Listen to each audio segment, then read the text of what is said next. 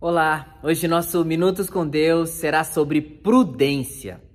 Você se considera uma pessoa prudente? Vamos ler o texto de Mateus, capítulo 7, os versículos 24 a 27. Vamos ler. Portanto, quem ouve estas minhas palavras e as pratica é como um homem prudente que construiu a sua casa sobre a rocha.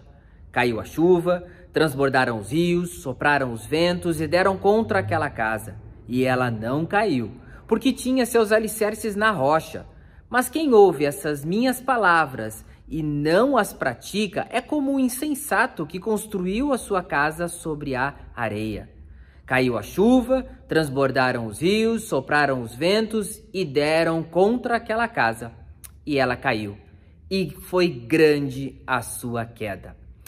Prudência, como eu disse no começo, esse é o nosso assunto e você se considera uma pessoa prudente? Você tem agido corretamente? Muitos explicam o fracasso que acontece dizendo: foi Deus quem quis assim. Será que podemos dizer sempre essa frase e sempre dessa forma e sempre por imprudência de pessoas, atitudes e escolha? Será que é correto fazermos isso? A verdadeira espiritualidade, a depender de Deus, não dispensa a nossa prudência no agir diante das circunstâncias. Precisamos ter a atitude prudente. Muitos problemas poderiam ser evitados se a prudência fosse uma prática mais comum, mais dia a dia acontecendo. Quantos estragos poderiam ser evitados por ser prudente. Tanto na vida espiritual quanto na vida cotidiana, precisamos construir sobre a rocha a nossa vida, a nossa casa. E essa rocha, a palavra de Deus, Jesus Cristo, aquele que é o nosso fundamento, aquilo que nos estrutura, nos dá, nos dá base para seguirmos avante. Ninguém deve tomar atitudes impensadas e imprudentes e esperar que Deus seja obrigado a intervir para resolver o problema criado. Não é correto e não adianta colocarmos a culpa em Deus ou dizer que ele quis assim. Muitas vezes o próprio Deus permite que eu e você passamos ou colhamos frutos da nossa imprudência para aprendermos a lição da vida. Não devemos ser imprudentes. Não devemos agir de acordo com simples vontade, desejo, sem pensar.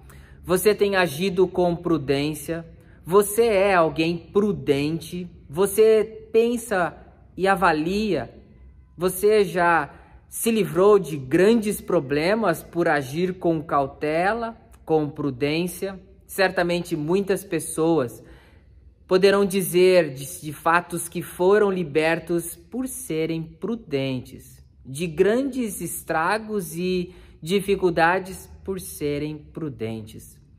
Ter fé em Deus não nos isenta de responsabilidade, de sermos prudentes, de agirmos corretamente.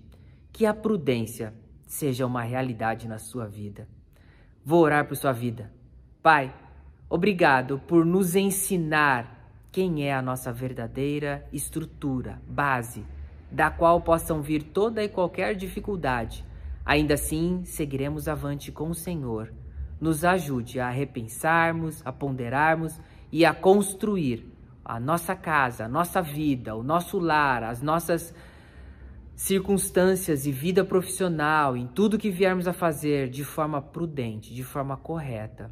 Que o Senhor cuide de cada um de nós. Em nome de Jesus. Amém. Deus te abençoe.